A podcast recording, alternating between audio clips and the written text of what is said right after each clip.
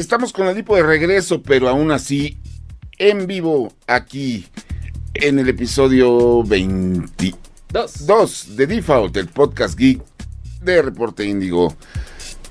Y estamos disfrutando la calma previa de la tormenta.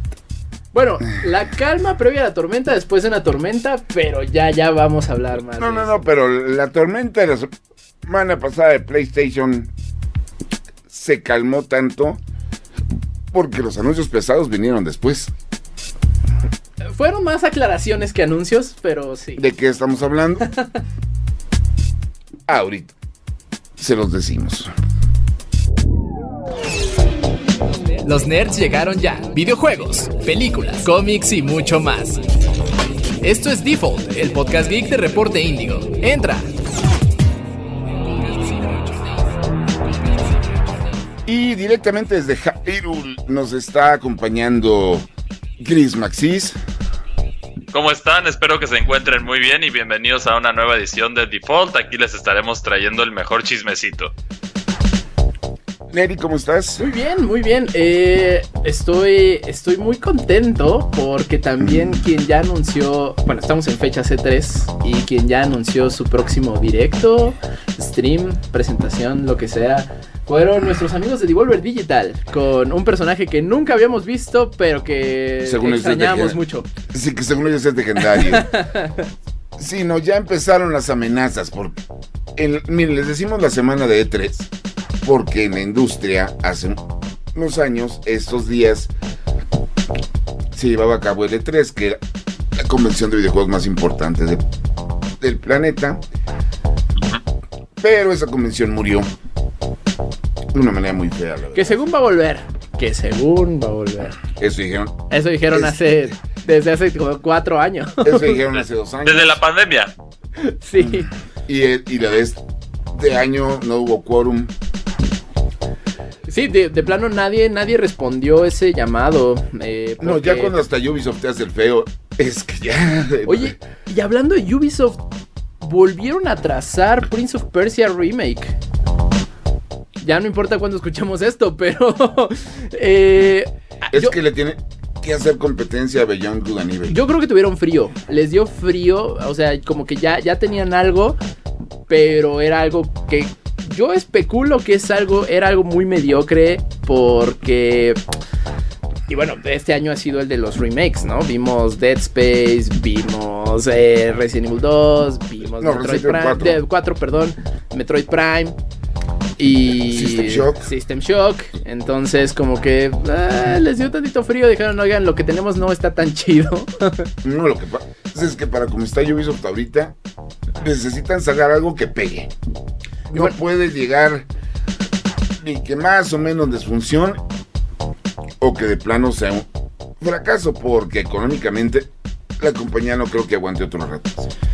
No, y Assassin's Creed Mirage, eh, creo que lo que vimos en la presentación de, del- de PlayStation no estuvo mal. Pero eh, Pero tampoco fue. no fue increíble, digo, eh, eh, si, si tu mayor, si tu mayor spec a destacar es que estás regresando a en donde empezaste, entonces no hubo mucho avance. No, y ahorita Skull and Bones también seguimos sin saber qué onda. Beyond Good and Evil. Bueno, Beyond Good and Evil Poco. ya es. Ya dijeron que Mario and Rabbids ya no, no va a tener otra entrega. Lo cual es triste porque el juego es de muy buena calidad. El juego es muy bueno. Los dos juegos. Los dos juegos son muy buenos.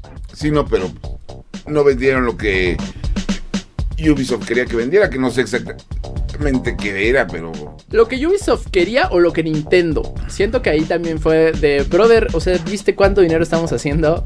Este juego es nada. sí. Eh, pues en lo que son peras son manzanas, pues Ubisoft ahí va. El remake de Prince of Persia, ¿realmente lo estamos esperando? Ah, no, yo, yo creo que dejamos de esperarlo hace mucho tiempo. Eh, no porque sea un juego malo, sino porque, pues, entre promesas se fue disolviendo, ¿no? O sea, creo que por el contrario es un juego que, que todo el mundo queremos mucho, pero ya llega un punto en el que ya no te creo, o sea, y, y están llegando cosas muy chidas como para seguir esperando este remake. Y mientras tanto, Ubisoft se agarra de Rainbow Six, que es ahorita lo único que tiene, porque. Como eSport. Ajá. Porque ahorita hasta ya siento que hay por, por ahí una campañita que dice que Assassin's, los últimos tres Assassin's Creed son más tediosos que, que divertidos, pero pues. Es que ese es el mal de los juegos como servicio. O sea, lo vimos incluso ahora con The Last of Us Factions. Que, bueno, Sony no sé si esté bien, pero bueno, está apuntando hacia allá a hacer juegos de servicio. Y ahora eh, tiene esta bronca de que los encargados de, de decir qué juego de servicio va o no va es Bungie. Que bueno, traen Destiny, ¿no? Que bien o mal ha sido un juego que se ha mantenido con su, con su base de jugadores sólida. Entonces, Naughty Dog estaba haciendo The Last of Us Factions. eh, yo creo que ahí, ahí el, el que hizo que no saliera en este último showcase, el responsable fue, fue Bungie. O sea, fue como de, oye, esto no, no... Bueno, de hecho en el comunicado dicen que no están logrando eh, generar engagement con el público. Ujú. Eh, O sea, no, no encontramos la forma de que ustedes nos den su dinero durante muchos años. Este, y, y bueno, también Ubisoft, creo que fueron de los primeritos que empezaron a apostar los juegos de servicio. Lanzaron muchísimos y el tiro le salió por la culata, ¿no? Ahí tenemos The Division, ahí tenemos eh, Rainbow Ay. Six Siege. Este, ¿qué otro? The Crew. The Crew, que es horrible. Este, El de los patinadores, los Nations- pájaros patinadores. No, ¿cómo se llama? Ah, eh, no, este roller. No, Knockout City. Ajá. Knockout City y hubo otro. el Knockout de- City, el de quemados, ese Ajá. de, Y no, ese era de. Electronic Arts. Ah, Sí, ese es de. EA, justo. Sí, sí, sí. Ujú. No, este, Ubisoft Eh. ten- tenía uno de los de donde vas patinando y partiéndote la... Ah, Cara con eh, algo de Nation. Ya ni me acuerdo cómo se llama ese juego. Sí. Pero bueno, ahí que, está que tienes sistema. bici, no tienes bici, tienes otros vehículos en ese juego, si Ah. mal no recuerdo. algo así. Riders Pero- Republic. Ya me acordé. Ah, Riders Justo, Republic. justo. Bueno, pues está en eso. Y pues mientras son esas son otras co- cosas, regresando rápido a lo que decías, Naughty Dog dijo, mi multiplayer de Last of Us no sirve. Y que tampoco, que, tampoco es algo que estábamos esperando, la verdad. O sea, si bien Es que, ¿Quién está esperando un multiplayer de Last of Us? el primero, el multiplayer del primero está entretenido, pero yo lo jugué así como, ¿qué te gusta? Una semana fue como de, ah, mira, está divertido. Bueno, lo que sigue. Eh, no. Es como los multiplayers de Uncharted. Oye, el multiplayer de Uncharted 3 está buenísimo porque es una campaña aparte. El multiplayer como campaña. Sí, sí, sí, sí. El multiplayer solito. Sí, como Team Deathmatch y esas cosas, no.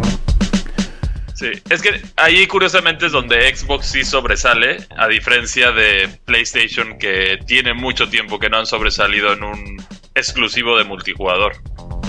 Pues sí, el último el último multiplayer de Sony que recuerdo pues es que- no era de Sony, era Call of Duty. Sí, ¿no? Pero es que, digo, en perfiles, PlayStation no lo compras para jugar un multiplayer. Jamás. Son aventuras de un solo jugador o los tres juegos de cajón, que son FIFA, Call of Duty y alguno de carro.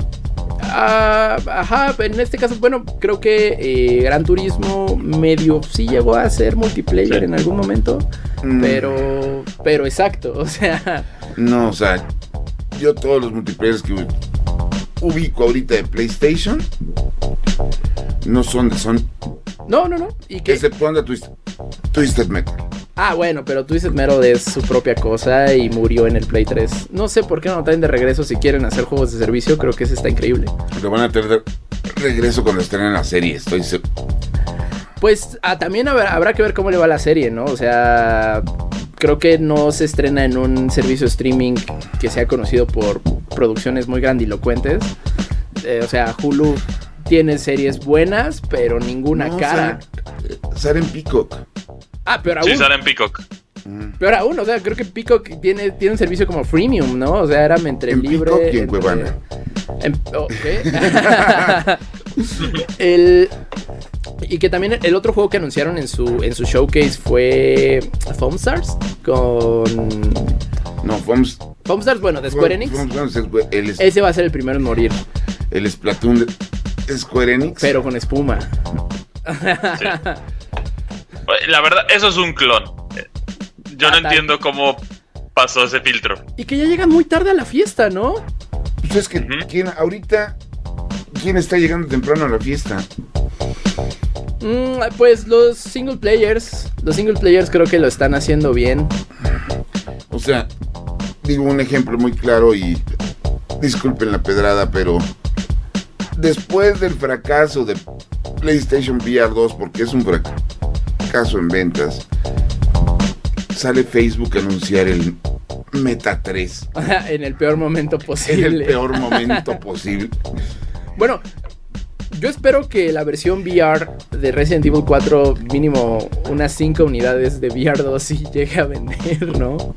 Yo no creo. Sí, pero no vas a pagar ese dineral por jugar un juego. Sí, no, sería como pagar el Project Q para Ah, poder sí. jugar en el baño. digo. No, esa está chafísima. No, no. Eh, qui- quien me sorprendió de, de este último showcase fue The Plucky Squire. Que yo, yo espero ver más de ese juego ahora que Devolver lo haga. es el El del caballerito, Del del caballerito, cuento. sí. Ese está súper padre. Bueno, se, ve- se, veía, se veía entretenido. Y, pero como que no- también tiempo después de ese showcase empezó a haber reportes de que mínimo tres IPs fueron detenidas. O sea, que sí iban a salir, pero una de ellas era The Last of Us Factions. Mm. Este, pero que de plano no les estaba gustando cómo iba a quedar, no encontraban la forma de monetizarlo. Lo que Entonces, pasa es que ahorita les están con mucho miedo porque les están metiendo mucho, mucho dinero a proyectos AAA. Pero que por X o Y estúpida razón no están supervisando o están dejando que la gente, pues, no sé si sea falta de supervisión o rocheo. las dos. Es, es que mira, o sea, tan sencillo es. Aquí tienes 10 millones de dólares. Este es el concepto, lo quiero el viernes. sí, claro, claro. Redfall. Este. Y entonces salen los proyectos, truenan, yo no veo mi dinero de, de regreso y el proyecto se queda ahí, ahí en el aire perdido. Un ejemplo muy claro de eso es lo que le está pasando a Warner ahorita con el Escuadrón Suicida. Eh, Porque bueno, el Escuadrón Suicida iba a ser juego de servicio. va a ser, ya no hay forma, ya no hay forma de que lo cambien a menos que lo rehagan desde cero. Pero rehacerlo desde cero sería un dineral que ahorita Warner no tiene. Pues Hogwarts Legacy le dejó. Le dejó lana. Sí, pero eh, esa lana ahorita se está yendo al desmadrito que tienen en streaming. Sí, no, y en la producción de, de- de- también, ¿por qué van a hacer un reboot de Harry Potter? Ahora en serie. ¿Por dinero? Digo, ¿era eso o hacer otra película de Animales Fantásticos? O ya dejar en paz ese universo. Por el amor de Sí, Dios. ya, ya crecimos con él y ya lo disfrutamos. Es completamente innecesario volver a contar la misma historia una vez más. Si de por sí las películas todavía se sostienen bien, la mayoría. La mayoría, creo que la única de Harry Potter que sí está. A, a mí no me gusta, de hecho me da muchísimo sueño, es la del misterio del príncipe. Porque aparte Yo no, no se ve dar- nada. Yo no voy a dar mi opinión del mundo cinematográfico de Harry Potter. Porque me fundo. Justo. Porque. Y es un ejemplo claro de lo que están haciendo con esas licencias. Digo, seguirlas queriendo explotar para que te generen el mismo dinero que genera. Hace años, pues no todos somos Nintendo. Y un ejemplo muy claro de ello. Es un juego que destrozamos la, la semana pasada. Justo de War, sí. Que de hecho lo jugó, tuvo el Honor. gusto Chris de jugarlo. De hecho, todavía lo, lo está jugando. Todavía lo está jugando ahorita. hasta donde está. Sí, Pero- masoquismo puro. Pero el problema fue es que el juego sale, le dan en la torre todos los medios que lo revisaron, que todos los medios que lo revisaron es- estoy seguro que fue como nosotros. Porque la historia te interesa. Estamos hablando del Señor de los Anillos, Gollum. Y bueno, pues vamos a ver ahora la versión de esta historia de parte de uno de los personajes más interesantes, pero menos queridos. Interesante no es un término que yo usaría, pero ok. Bueno, pues dentro de Carismático. Ándale. Sí, más bien carismático. Tiene lo suyo, tiene lo suyo. Pero, ¿qué es lo que pasa? ¿Cuánto tuvo de calificación con nosotros? ¿Gollum? ¿Cuatro? Ah, cuatro, pero aún. Sí, cuatro. Y el promedio mundial fue 4, 4.5, ¿no? No, ya va, ya va por 3.8. Ya. O sea, caída en picada. La historia no es tan buena, el gameplay, el gameplay está peor y ahora pues también salieron a, el comunicado, ¿no? De, de Dalix salió a decir que perdón por el juego feo, vamos a ver qué hace. Que por, cierto, aparte escribió mal el nombre del juego. Pusieron ah. el señor de los anillos. O sea, sería. No le puso rings, solo puso ring. no, pues es que imagínate. De Dalix pensando que iba a generar millones con ese juego, ve la reacción de los medios, la reacción de los consumidores y escribe tal y discúlpate porque si no nos van a ir peor. Y no, no sé cómo le haya ah, ido en refunds. Ya bajó más, ya va en 3.5 el juego. 3.5 y, y también ahora el, ese juego de plano no, no se va a arreglar. No hay forma de arreglar algo que ya nació feo. Y, a menos de que me metas un parche de 10 gigabytes. Pero es hacer otro juego. Y es volver a invertirle un buen de varo. Y, bueno, si Skylander, eh, perdón, este, No Man's Sky lo hizo, hubo varios que ya lo hicieron, pero en este sentido yo creo que la recepción va a ser tan negativa desde un principio que de plano va a ser muy difícil que se recupere o que inviertan recursos en esto. Y que también es ver qué estudio lo hizo, ¿no? O sea, No Man's Sky pues era Hello Games, Hello Games es un estudio chiquitito que apenas estaba empezando y era mucha banda que quería vertir ahí su corazón, ¿no? Pero la gente que hizo Gollum son parte de Embracer Group y Embracer Group no, o sea, es la definición de corpo. no funcionó, tira la basura. Sí, ni modo, lo que sigue. Y mientras tanto, The Lord of the Rings Gollum se queda pues hasta ahorita como el peor videojuego de este año. Pues tiene su competencia. Yo también hace unos días platicaba con Chris que creo que quien está ahí codo a codo en esa competencia es Redfall, Gollum y eh, Forspoken. Pero digo, no, no quiero jugar al abogado del diablo, pero mínimo Forspoken es jugable. Es aburridísimo, no sucede nada en ese juego. Pero, pero mínimo es jugable. No, y además le siguen dando contenido. Hace poquito salió como un DLC tipo precuela. Sí, que, creo que eh, en un comunicado Square dijo que va, o sea, sí va a haber breves expansiones, pero no va a haber un segundo título. Eso es un hecho. Sí. ¿Y, quién lo va a querer jugar ahora? Esa también es la pregunta. Hasta el contenido llega, pero pues quién lo va a querer jugar ahora. Igual que Red Bull, ya, ya lo castigaron al juego. No, y además la bronca de, de castigarlo es que Xbox luego, luego lo desconoció. Luego, luego lo desconoció, pero ese es de un estudio first party. Le guste o no, eh, Bethesda ahora es su problema. bueno, Microsoft en general así ha estado en los últimos años. Sus lanzamientos fuertes. Halo Infinite salió así. Pentiment salió más. O un juego decente, pero sí, la mayoría sí tuvieron muchos temas. Bueno, Pentiment, Pentiment de hecho está muy bueno. O sea, creo que eh, justo ha sido eso. Que la, la bronca. Es de esos juegos que son del nicho, del nicho, del nicho. Y ese nichito te lo vas a ver este. Apreciar. Apreciar. Pero justo, o sea, sus juegos buenos ha sido, han sido AA. O sea, Pentiment, Hi-Fi Rush, Minecraft Legends. Eh, As, As Dos Falls también fue otra novela divertida, pero sí, los juegos centrados fuera de Forza 5 les dejó mucho que desear. Y que, y que Forza 5, bueno, va, creemos va bien, pero tampoco lo hemos visto, ¿no? Y ya, ya, ya también falta poquito para ese, para ese showcase. de junio. No, 11 de junio, ¿se lanza el juego o es el showcase? No, el 11 de junio es el showcase. Ah, no. Pero yo decía Forza Horizon 5. Ah, que ahí es, ya, ese ya, es ya, el yo título que que, ya está. No, Y el- Forza 7 va a estar sólido. Yo creo que sí va a estar sólido y de plano pues, va a ser lo que Gran Turismo dejó de hacer cuando pusieron la primera actualización de lanzamiento. Y el 11 de junio viene el showcase de Xbox, donde todos los fans de Halo esperan un milagro. No va a suceder. No, no va a suceder. Todos los fans de Gears of War esperan un milagro. Tampoco va a suceder. Sí, no. Y y, y la gente de que precompró Starfield, yo creo que están rezándole a todos los santos habidos y por haber. para que no pase algo. Pero tiene que ocurrir algo. O sea, ya tuvimos el primer bombazo del verano. ¿Qué fue? Metal Gear Solid Delta.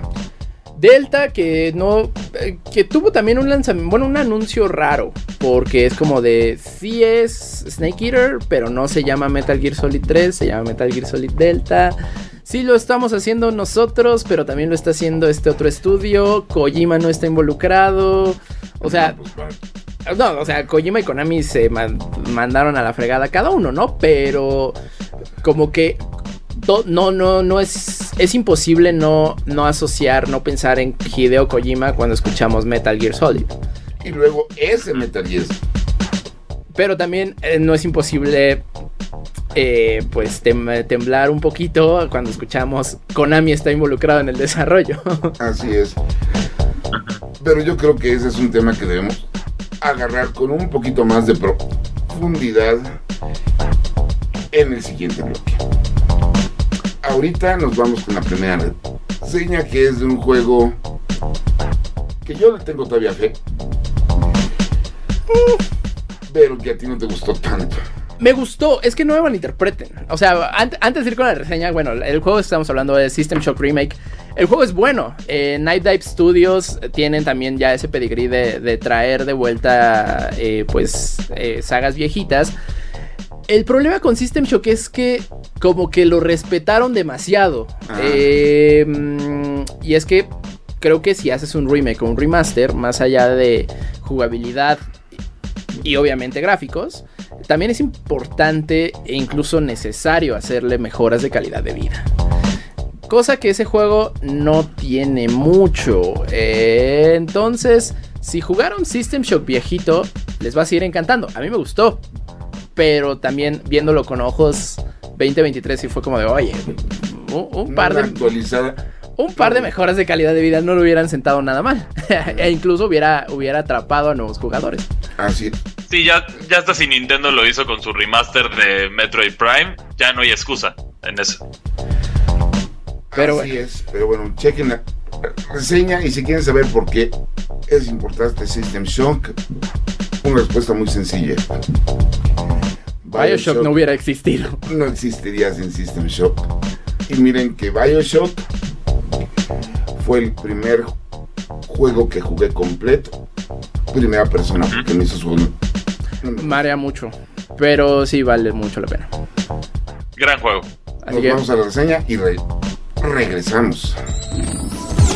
Reseñas. Como cualquier industria y forma de expresión, existen piezas que marcan una generación e inspiran al nacimiento de otras tantas. Si bien al pensar en un shooter clásico inmediatamente recordamos al legendario Doom, hubo un modesto pero sólido título que incluso ayudó a concebir una franquicia insignia del gaming moderno, System Shock. Este juego de 1994 llega a la actual generación tras varios años en desarrollo por parte de Night Dive Studios. Este remake logra revivir sus viejas glorias o debió quedarse como un bonito recuerdo. Retrofuturismo noventero.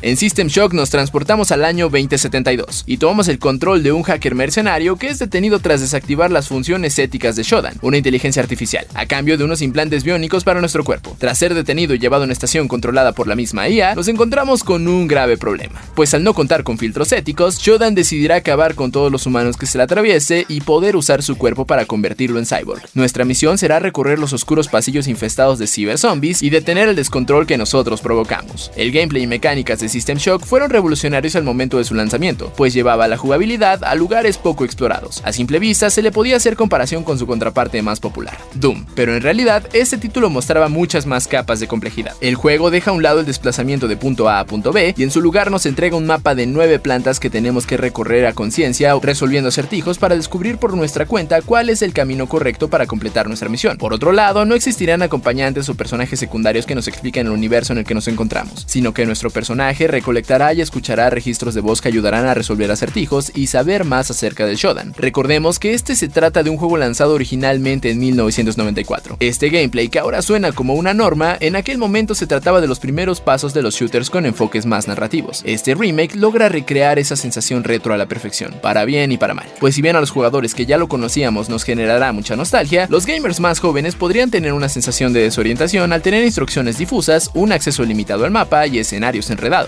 Los acertijos tienen un nivel de dificultad alto en un principio, no solo por su complejidad, sino porque gráficamente el juego puede no ser muy claro con los colores de las luces y enchufes en los paneles de circuitos que tenemos que desbloquear para continuar con nuestra aventura. Una vez que nuestros ojos se acostumbran, seguirán representando un reto bastante entretenido. Además de este minijuego de circuitos, también habrá uno bastante entretenido en el que nuestro hacker se mete a las entrañas virtuales de Shodan y dispara a sus barreras digitales que irán teniendo repercusiones en el comportamiento del entorno. Para tratarse de un shooter, el juego se encuentra más apegado a dinámicas de survival horror, por lo que debemos ser muy prudentes con el uso de munición y apoyarnos más de armas cuerpo a cuerpo que gastarán nuestra barra de energía, otro recurso al que también debemos poner mucha atención, pues lo requerimos para varias funciones, ya sea pelear cuerpo a cuerpo o usar nuestros implantes biónicos entre otras cosas. Para recargarnos es necesario buscar estaciones de energía que nos ayudarán a rellenar esta importante barra. ¿Atrapado en el tiempo? Una característica que creo es vital en los remakes o remasters son las mejoras de calidad de vida, ya sea por las limitaciones técnicas de la época o bien porque no fue una idea que hayan tenido en ese momento. Es importante sumar funciones que ayuden a que la reedición le dé una segunda vida al título no solo a nivel gráfico, sino que se sienta incluso mejor que jugar al original. En el caso de System Shock, el remake se queda ligeramente corto. Si bien el juego es muy amigable con la personalización de dificultad, permitiendo que el jugador decida el nivel de complejidad por separado de los combates, acertijos, exploración o minijuegos, una mejora de interfaz no lo hubiera sentado nada mal, particularmente en el map, que en su intento de ser misterioso e invitar al jugador a recorrer hasta el último rincón del escenario, llega a ser molesto el no poder contar con una visión completa del croquis, incluso si ya se ha recorrido con anterioridad. Por otro lado, este remake suma un cronómetro para los clásicos speedrunners que quieran derrotar a Shodan en tiempo récord. Pero si eres un jugador al que no le gusta presionarse, esta producción te puede tomar hasta 30 horas en completar si es que te pierdes en sus laberínticos pasillos. Sería injusto comparar el remake de System Shock con ediciones de calibre más grande que han sido lanzadas este año, pues este juego no contó con el jugoso presupuesto que pudo tener un Resident Evil 4 Remake o un Dead Space Remake. Con todo y que se trata de un desarrollo más modesto, el trabajo que hicieron en el Unreal Engine 4 es destacable y se siente la atención y cuidado que se le dedicó al juego. En cuanto al audio, las grabaciones originales fueron remasterizadas y dan ese toque de nostalgia muy agradable. Si bien este encanto retro puede ser apreciado por los gamers de antaño, los jugadores más actuales pueden sentir rareza o un poco de obsolescencia en su presentación tan conservadora. La calificación es de 7.5. Si la intención del remake de System Shock era dar una nueva vida al juego, este esfuerzo se queda a medio camino. Por otro lado, si eres de los que jugaron este título en el momento de su primer lanzamiento, te encontrarás con una pieza cuidada que respeta el juego original, trayéndolo de vuelta en una presentación que seguramente te hará recordar tus viejas glorias del gaming. Reseñas. Y estamos de regreso después de hablar de un juego que es bueno, pero no es bueno, pero sí es bueno, pero... Es bueno, pero pudo ser mejor. Así es. Lo cual podría definir los recientes proyectos de Konami. Uh, ¿Cuál? pues Metal Gear Survivor.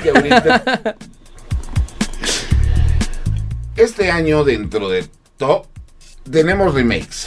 Sí. Tenemos secuelas. Sí.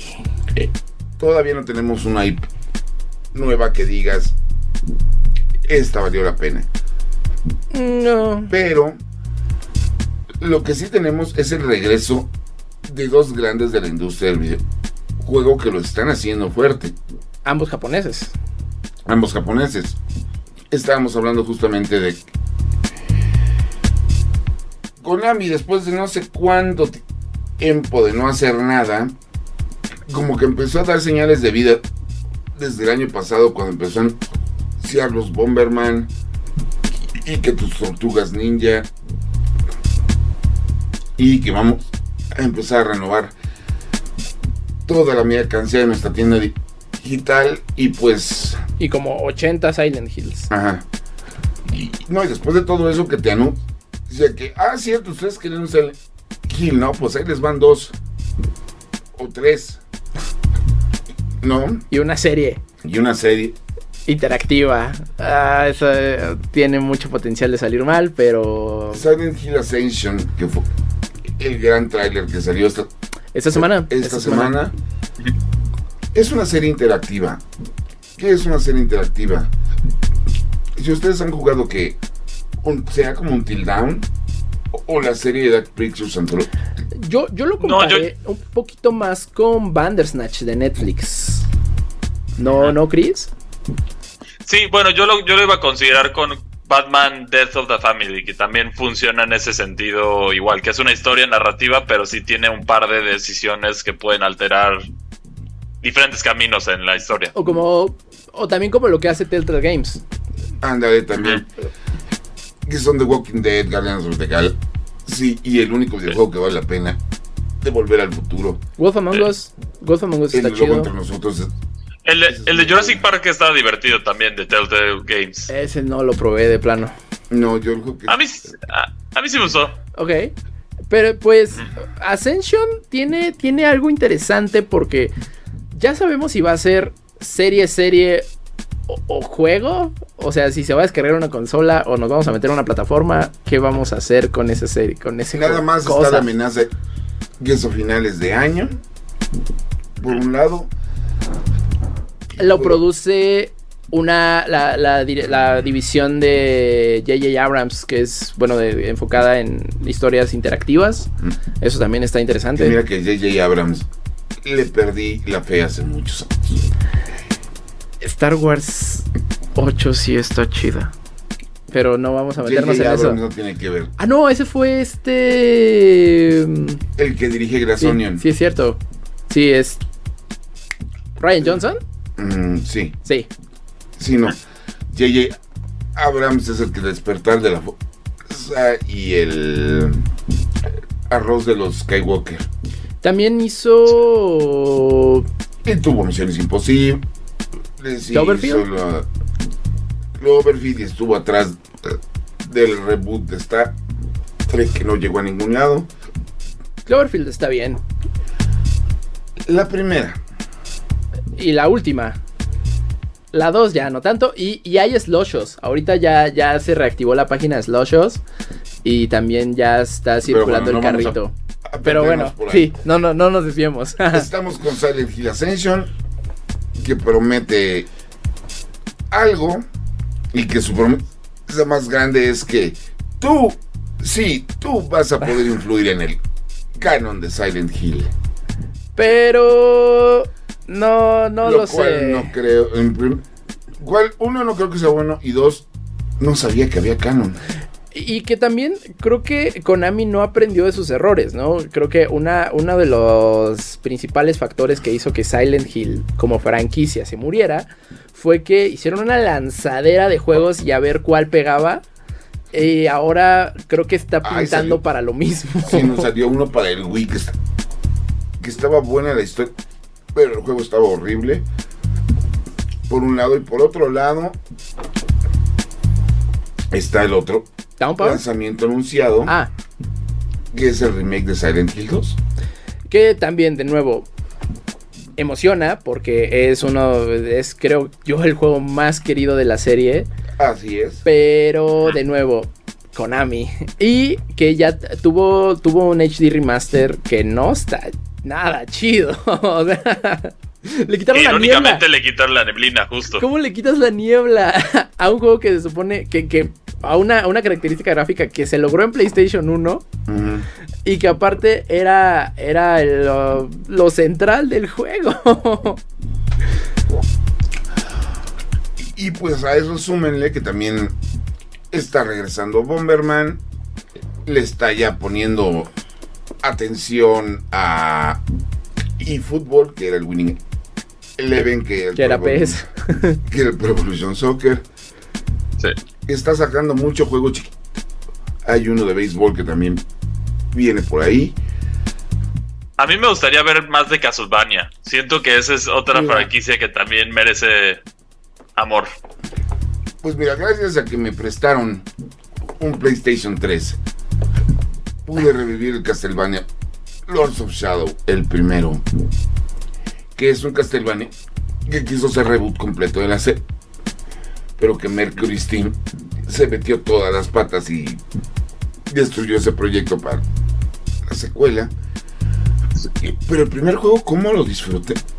Es bueno. Es un gran juego. Es un gran juego el primero. Muy bueno. Y ahorita, la verdad, a Konami, te acepto un Castlevania. Ya sea como los que. Sea Koji Igarashi. Ya sea como los clásicos de NES. Es más, o. Dale un manazo a Mercury Steam y que nos entregue una tercera entrega de Lords of Shadow. Que sí valga la pena. Y subiéndose un poquito a la ola de aprovechando que le No. está yendo bien a la serie. Bueno, que le fue Sí. bien. Pe- Pero, pero yo creo que en el caso de Mercury Steam sería muy difícil que lo que volvieran a hacer otro juego porque están ocupados con Metroid en este momento. Si es que, si es que existió. Siento, siento que algún día Nintendo va a salir como este, esta escena de los Simpsons que le dice, voy a ser honesto contigo. Nunca hubo un Nunca Metroid. hicimos Metroid. Ah, ah, no, pero, pero ese sería el siguiente después de Metroid Dread. O sea, es un Metroid de 2D que lo está, lo está desarrollando Mercury Steam aparentemente para 2025, ya que Ah, vendió bastante bien para su costo. Sí, no, el Metroid Prime 4 es el- Ese es está in-house. Sí, es in-house. haciendo retroestudios con Bandai Namco y todo el mundo. ¿no? Sí. No, Bandai, Bandai fue el que lo desarrolló y luego Se lo lo dejaron. quitaron. Ajá, y luego se lo quitaron y dijeron, esto no está chido, hazlo desde cero. Y Retro fue como de, ¿qué? Sí. ¿Más chamba? Sí, pero bueno, entre lo que son peras son manzanas. Entre todo eso relajo. Konami viene de regreso, Capcom ya dio el manazo. pero no, Capcom ya dio dos guamazos. Bueno, sí. eh, El primero remake. fue Resident Evil 4, el remake que todo el mundo sabía que iba a estar increíble. Que, que to- no había. Es que es la onda. Son títulos que uno pensaría, no hay forma de regarla, pero sí, ¿no? O sea. No, de que la pueda regar siempre se puede, pero Capcom ya tiene un- una rachita de que viene escuchando a la banda. Sí. Digo, todos los tropiezos que se llevó el remake de Resident Evil 3, se nota que los tenían considerado para condicionar el remake de Resident Evil 4. Y, y que también dijeron, oigan, sí, mejor que, que sea, que sea desarrollo en casa, ¿no? Porque Ajá. Resident Evil 3 fue un tercero y hizo algo ah, raro, por no decir Por- mediocre. Cortó mucho contenido. Sí. Ese fue el mayor problema. En cambio, el remake de Resident Evil 4 lo extendió. Y que, y que se ve que, que ahora vamos a tener más remakes de este tipo en la saga Resident Evil, ¿no? O sea, que va a haber un rehash, replanteamiento, re, re- recreación de su universo de Resident Recanonización. Recanon, ajá, Canon supongo sí sería el... Sí.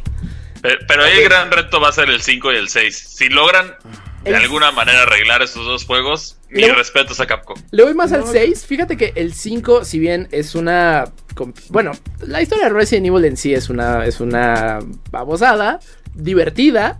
Pero eh, el 5 lo que tiene es que es muy divertido si lo juegas con otra persona. Jugarlo solo está chafa. Jugarlo solo es la peor No. forma de jugar Resident Evil 5. Pero Es que la inteligencia artificial era tontísima. Sí, sí, sí, sí. Ahí, ahí el problema es. No es tanto el juego, es que no tienes amigos. Pero, Ah, pero Resident Evil 5 de, de multijugador es súper divertido. Y Mercenarios es que- ni se diga. Ajá.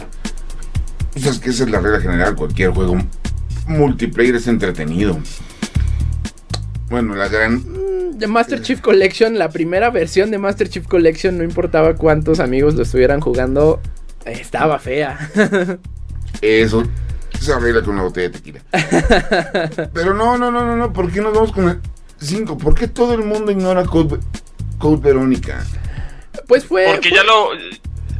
O sea, en, en los- en el final de este remake ignoraron Code Verónica. Claramente se hicieron todas las referencias ya a Resident Evil 5. Entonces eso indica que lo van a ignorar por...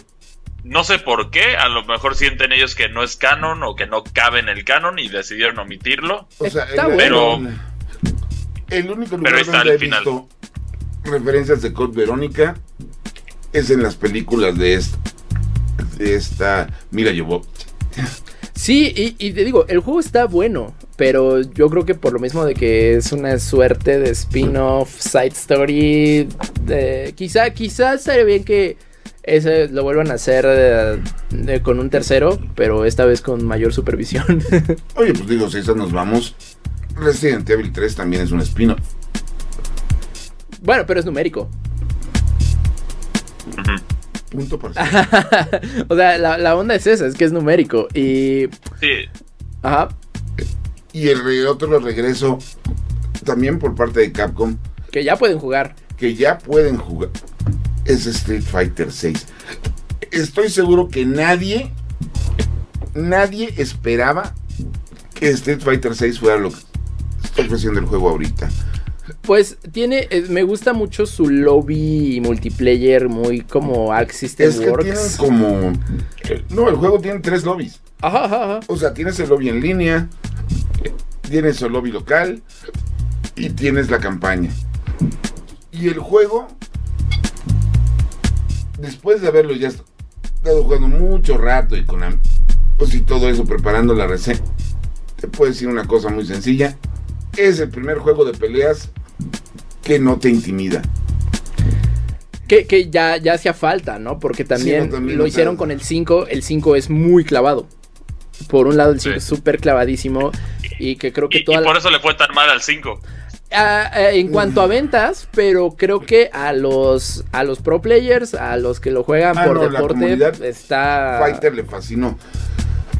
Pero Sí, pero por eso es un balance muy difícil en los juegos de peleas tener lo casual contra lo competitivo, porque lo casual te va a dar ventas. Y, y para que sigan esas franquicias quieres ventas, pero lo competitivo al final es el show, Evo, la competencia, lo que mantiene vivo el juego a la larga. Entonces Sí. es interesante No, manejándolo de esa forma. Mira, no nos lo vamos a dar nosotros de ser muy conocedores de los juegos de pelea. No, definitivamente no. Pero en- a nivel técnico, el juego está Bien. donde tiene que estar. Pero desde la campaña te está proponiendo, o sea, desde la campaña de un solo jugador, el juego te agarra de la mano. Se te agarra la mano y te va diciendo desde cómo saltar, cómo soltar un golpe, cómo hacer un combo. A mí me gustó mucho que te enseña mucho cómo hacer los agarres y, y el...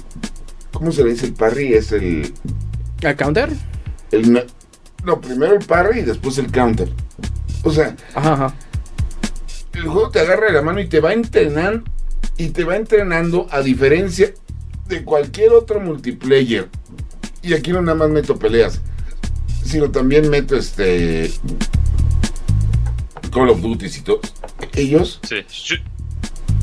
Te va entrenando para que cuando te metas en línea, no a un, un niño de 12 años, no llegue y barra contigo. Bueno, en Street es no llegue un asiático y barra, Es decir, o algún asiático, sí. y barra- Digo, sino porque por lo menos alcanzas a meter, a meter las manos. Y que también en el competitivo ahora es un poco más abierto, ¿no? Tengo entendido que ya no compartes rango por, por jugador, o sea, por todos tus personajes, sino que más bien ahora te divide el rango por personaje.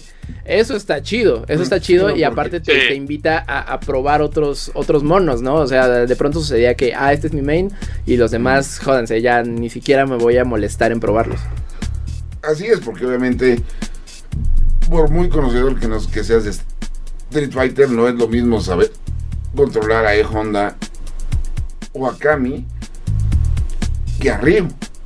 Aunque los tres son personajes delegados. Ujú, ujú. El título. Ah, y además, el título tiene una cantidad de contenido. Porque además, como puedes crear tú a tu personaje, y en el modo de campaña, literal, puedes pelear con quien te encuentres en la calle, sea policía, Eso está divertido. sea señora, sea. Hay personas escondidos en la campaña te van presentando a los personajes centrales de la serie y todo. Puedes armar tu outfit, tu peinado, to- todo, y entonces. Y todo lo haces con dinero dentro del juego. Va a haber microtransacciones, pero por supuesto que sí, es Capcom. Y es un Sí. juego de peleas. Y bueno, aquí van a ser seguramente por cosméticos y uno que otro personaje, ¿no? Sí, no, obviamente. Personaje. Yo voy más a personaje. Va a haber A muchos los dos, yo creo que a los dos. Pero en general, el juego, ahora sí que el juego de peleas es el segundo gol de Capcom este año. Y, y que también, gráficamente, ¿qué tal se desempeña el RA Engine ah, en un juego de peleas? Que No, también, mira, de lo que hemos jugado, en el modo en línea muy bien, en el modo local de uno con- contra uno perfecto, pero por alguna extraña razón en el mundo abierto de la campaña Raro. se caen los cuadros por segundo. Ok. Lo cual yo regularmente no me quejo cuando estás jugando un juego por esto. Pero los cuadros por segundo en un juego, de, peleas, es básico. es central, es casi como cuando te explican cuáles son las hitboxes, las cajas de, Ajá.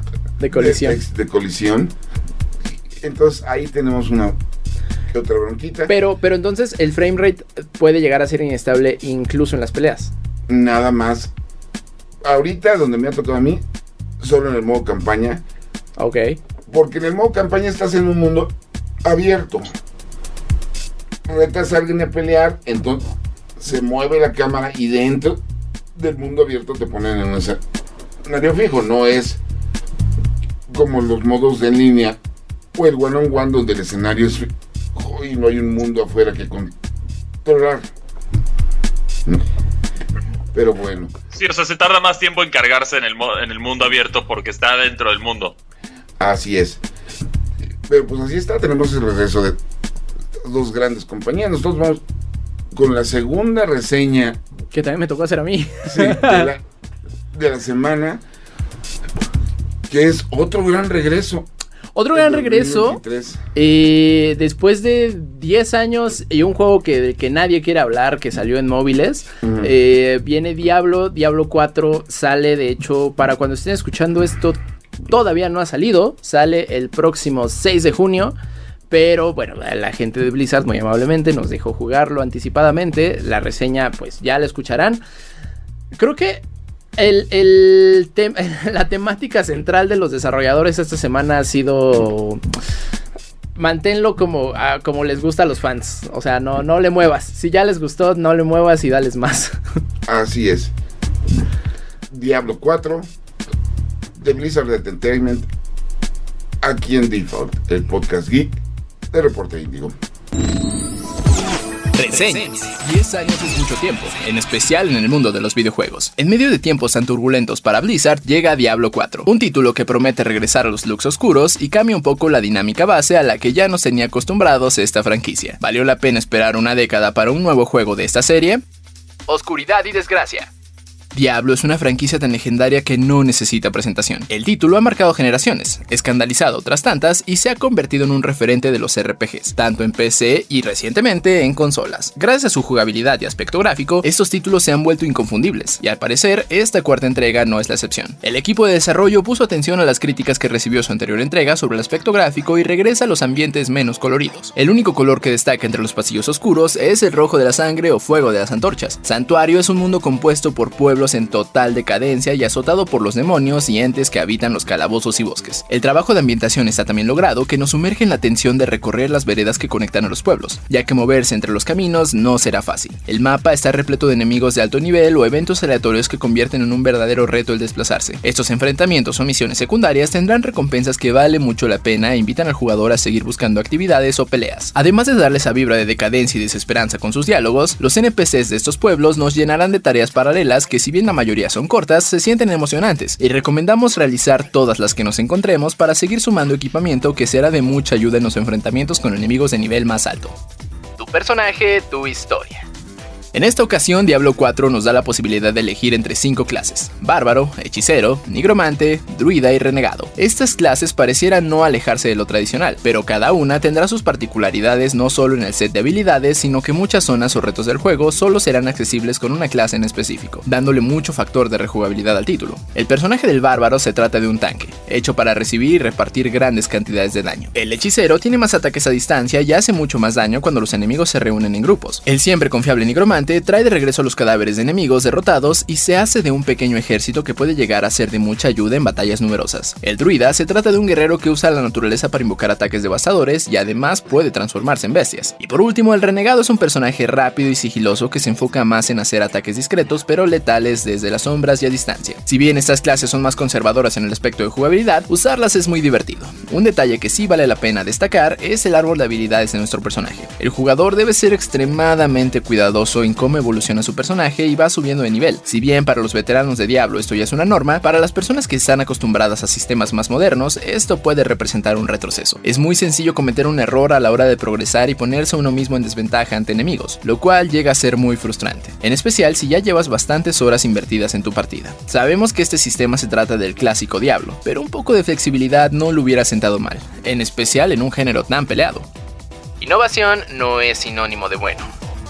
Una evolución que se siente obvia pero no por eso es buena es la de convertir a Diablo en un juego de servicio. Al momento contamos con un pase de batalla y tiendas de cosméticos. Los desarrolladores se han esforzado en explicar que esto se mantendrá solo en cuestiones cosméticas, pero conociendo las prácticas de Blizzard y su no muy popular juego de móviles, esto tiene un alto potencial de salir mal. Los personajes de Diablo 4 tienen un sistema bastante amplio de personalización, por lo que sería ingenuo no pensar que van a explotar este factor para meter un amplio catálogo de microtransacciones y ayudas para subir fácilmente de nivel. Es imposible no hacer la comparación con esquemas de juegos móviles. Incluso la narrativa del juego se ve afectada, pues si bien esta entrega cuenta con un endgame, la dirección de convertirlo en un juego de servicio es bastante obvia. En contraste, tenemos una buena ambientación y mapa que aunque conservador, invita a explorarlo y enfrentarnos con cuanta criatura se nos atraviese. Esperemos que las expansiones sean lo suficientemente jugosas para que le sigan ganando a la mancha que representa ser un juego de precio completo con microtransacciones. ¿Rendimiento decente? Si bien el apartado gráfico de Diablo nunca se ha esforzado por ser hiperrealista, siempre ha contado con una dirección de arte inconfundible, y en esta entrega no es la excepción. El único gran pero es el diseño de niveles que peca de ser muy conservador y que en ocasiones puede llegar a sentirse repetitivo, en especial si llevas muchas horas jugando. A momentos me confundí y tenía que detenerme a ver con detalle si ese calabozo no había sido el mismo que recorrió un par de horas atrás. A nivel sonoro, el juego cumple muy bien. El diseño de audio es cruento y siniestro. Recomiendo jugar con audífonos para una inmersión completa. Diablo 4 es un título que requiere de estar conectado a internet para poder jugarlo. Y en ese rubro, Blizzard sí debe poner particular atención. Los servidores podrían ser tan cambiantes que en algunas sesiones entramos sin mayor problema, pero en otras tantas la fila de acceso era larga e incluso llegó a sacarnos de la partida. Esto último sucedió muy poco, pero no deja de ser molesto. La calificación es de 8.0. Diablo 4 se esfuerza por mantenerse fiel a sus orígenes y a los fans, lo cual no es precisamente malo. La magia de las entregas anteriores sigue aquí, y endereza los tropiezos de su antecesor. Lilith es una de las mejores villanas de la saga, y en general el juego puede extenderse a miles de horas sin aburrir. Su modelo de juego de servicio tiene el potencial de salir mal, pero por ahora no es algo que importe tanto. Diablo ha regresado, y recorrer santuario nunca había sido tan atrapante. Salve Lilith. Reseñas. Y bueno, eso fue la reseña de Diablo 4. Y por primera vez en un muy buen rato tenemos dos juegos decentes en reseña. Ya era Sí, hora. normalmente era uno medianón o feo y uno que se siente mejor, pero esta semana sí no- nos dio buenos lanzamientos. Así es, y dentro de esos lanzamientos tuvimos el anuncio del regreso de Black Mirror. 15 de junio, Así va a es. estar divertido. Tuvimos eso. También ya, tuvimos- ya llega el final de la temporada de Pokémon para Latinoamérica, este mes también, si mal no recuerdo. Pero ¿cuál? Del anime, la, la- la despedida de Ash. Ap- ¿Apenas? ¿Apenas? O sea, en, en español doblada sí, apenas Guau. va a llegar. Bueno, pues va a ser otro, otra vez una semana de Twitter, pero ahora en hispano. Ah, Ándale, ahora vamos a volver a, a llorar con Ash. Bueno, tuvimos eso, tuvimos la triste noticia que en todos lados donde han estrenado Indiana Jones Le está yendo de la y The Dial patada. of Destiny, los, le están viendo a Harrison Ford porque ay el, vie- ay, el viejito.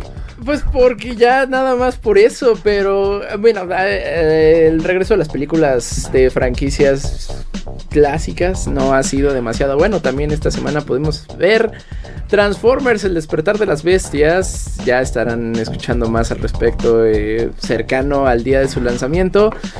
Pero no está chida. Van a tener un rant muy, muy bueno después de.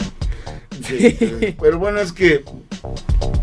Bueno, regresó Miles Morales. Esa es la buena noticia. Ahí Y lo pueden Y checar sí este le gustó a la gente. Sí ¿Y le gustó a la gente. No, Yo- está, con- está recibiendo más flores que una recién casada, ¿no? Yo, yo ya tengo mis boletos. Ajá. No la he ido a ver. La voy a ir a ver doblada.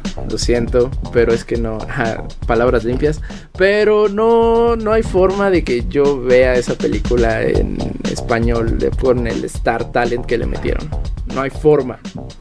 Pues no sé, yo no. Ese tema no me lo voy a. Ya, ya, ya no, ya, ya, ya, ya. Yo solo sé que la están nominando como la mejor película animada de este año. Están hablando maravillas ella. Y como es tradición, Twitter ya está lleno de spoilers. Ah, sí, silencien la palabra si no la han ido a ver. Eh, o si son inmunes a los spoilers, métanse y sepan más al respecto. Yo no sé si tiene ni siquiera escena post créditos. Me imagino que sí. Espero que vuelva a ser un meme como la primera, pero pues, toda la película se volvió un meme. Así que, pues bueno, tenemos esta recomendación. Y, y finalmente, la sirenita ya se hundió en el olvido. de plano, sí, sí. ah, bueno, sí, sin meternos a polémicas, yo creo que ya Disney, por favor, dejen en paz los live actions. Ya, o sea, Y el problema para Disney es que. ¿Qué quieres Lilo y Stitch? Dices. ay, sí, Moana también van a sacarla en live action. Mm, no ¿Sabes qué es lo positivo? Que ya casi se les acaban las películas que eran populares para ya no hacer más live actions. O sea, ahí por lo menos podríamos ver Atlantis, el Imperio Perdido, que merecería, a mi parecer, live action más que las demás que ya estaban bien así. Y el Black Cauldron, que también No creo que merecería su live action. La verdad, prefiero que no las hagan. Porque si las hacen, Sí, por dos. lo van a regar. Y además, ahorita Bueno, Disney pues- tiene una bronca. O más bien tiene dos. Falta de La creatividad. primera, Elemental de Pixar, ya le dijeron que está eh, totalmente intrascendente. La magia Pixar se ya. eh, Creo que la Ya última. La última vez que yo vi una película de Pixar que así me hizo llorar a mares fue Unidos. Y nadie la peló porque fue pandemia. Sea, Onward, dices. Ah. Onward es muy buena. Onward es buenísima, es buenísima. Ujú. Y la- Sí, sí, y la pero de ahí perdieron la que- magia. Y la otra es que una película que tenemos aquí hablando ya desde hace más de un mes. Super Mario Bros. ya superó en taquilla a Frozen y es la segunda película. A Frozen Más. 1 y está pisándole los talones a Frozen 2. Así ya está. A nada de volverse la película animada más. ¿Sigue en cartelera? del- Sigue en cartelera. Wow. no la van a dejar. Yo creo que no la van a dejar hasta que de plano se acabe. Y ahí el tema interesante es qué feo año para hacer los 100 años de Disney, ¿no? Ya hasta ya están a nada de derrocar a tu película más taquillera animada. Eh, los live actions fuera de la sirenita que estuvo ahí. El resto han estado muy mediocres tus producciones. Queda Wish, que es como la, la última producción de Esperanza. Pero de ahí no se ve no se ve bueno el, el panorama para Disney este año. ¿Cuál es Wish? Yo ni estaba Anunciaron un- esa cosa. un trailer. Ah, Wish es la película animada de Disney que celebra sus 100 años. Ah. Sale a finales de del 2023 y a nadie le importa. No, no, yo ni siquiera sabía que eso existía. No, fíjate que yo vi el tráiler y sí me da esperanzas. Es lo que más me da esperanzas de Disney este año. Ah, ah, yo, yo, o sea, si quieren seguir sacando cosas viejitas, por favor reanimen fantasía. No, ¿para qué le reanima? Saco, saco una tercera.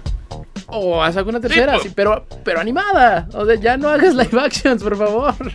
No, saca una tercera y que sea como las que sea como Fantasía 2000. CG tradicional, conceptual, cómica. Pueden hacerlo. Sí. Pueden Nosotros- hacerlo si se atreven. que ahorita con todos los fracasos que han tenido o las malas reacciones que han tenido con Marvel y Star Wars, pues a ver cómo les va.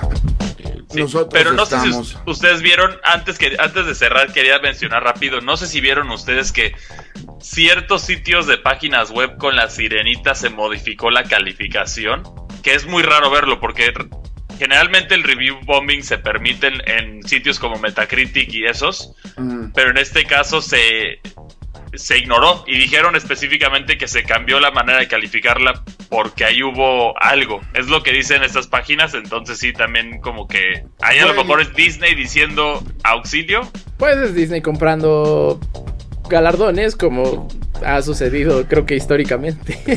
Así es. Ese sitio fue el Internet Movie Database. Ah, sí. Aunque ustedes no lo sepan, y si ustedes no lo conocen, la base de datos cinematográfica de Internet es uno de los sitios más influyentes en calificación de películas y no solo actuales, sino de todos los tiempos. Más que Rotten Tomatoes, más que Metacritic. Y bueno, por si no, si no ubican por el nombre largo, para los cuates es IMDB. Así es. Y bueno, pues ese es el chisme de esta semana. Nosotros agradecemos mucho el que nos hayan sintonizado, el que nos hayan visto o escuchado. Déjenos sus comentarios, déjenos sus reclamos y recomendaciones. Nosotros. Pues nada más recomendaciones rápidas. Eh, esta semana creo que eh, System Shock sí está bueno. Sí, o sea, vayan con. Si no lo han jugado, pero son gamers noventeros, vayan con este feeling noventero. Porque de otra forma probablemente se encuentren con tropiezos. Pero System Shock definitivamente es algo que vale la pena jugarse. Y de ver, híjole, mm, para cuando estén escuchando esto, todavía no se ha estrenado. Pero para el próximo episodio sí se va a estrenar. Entonces les voy a dejar tarea. Vean la nueva Transformers. No está buena no está buena, pero vayan a verla para enojarse, para matar el tiempo, para... Mira, yo la... Mm, un pequeño spoiler de mi reseña es que yo la voy a comparar como con comerte unos chetos, ¿sabes? Te comes unos chetos y sigues con tu vida. Creo que eso pasa con esta película. ¿Y por qué? Porque vale la pena. Eh, eh, eh, mi personaje favorito de esa película ni siquiera es principal pero lograron hacer un carro marihuano. Entonces vayan a verla. Esa, serie de cine ya tuvo problemas con hacer robots racialmente sensibles, así que... Ah, no, aquí también lo retoman. Aquí lo retoman, sí. Acuérdate del robot que tenía ahí sus, su paquete ahí abajo que también salió en una de las películas Destructor. O sea, sí, los robots siempre han sido muy extraños en esta película, en estas películas. Yo crecí con Transform. Y la escena que está citando de Devastator, donde orina a John Turro. Esa escena fue en el cine que dije, ¿qué estoy haciendo? Es suficiente, me voy. ¿Tienes tus recomendaciones?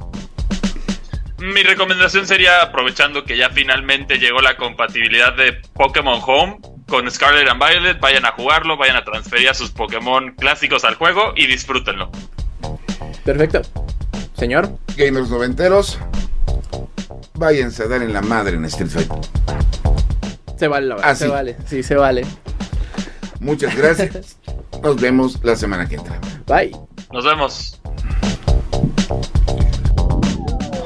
Acabas de escuchar Difo, el podcast geek de Reporte Índigo. Nos escuchamos la próxima semana, pero el chismecito friki no para en todas las redes sociales de Índigo Geek MX. Hasta la próxima. Este podcast de Reporte Índigo es producido por César Carrera, con locución de José Saucedo, Cristian Maxice y Marcos Neri. Default, el podcast geek de Reporte Índigo.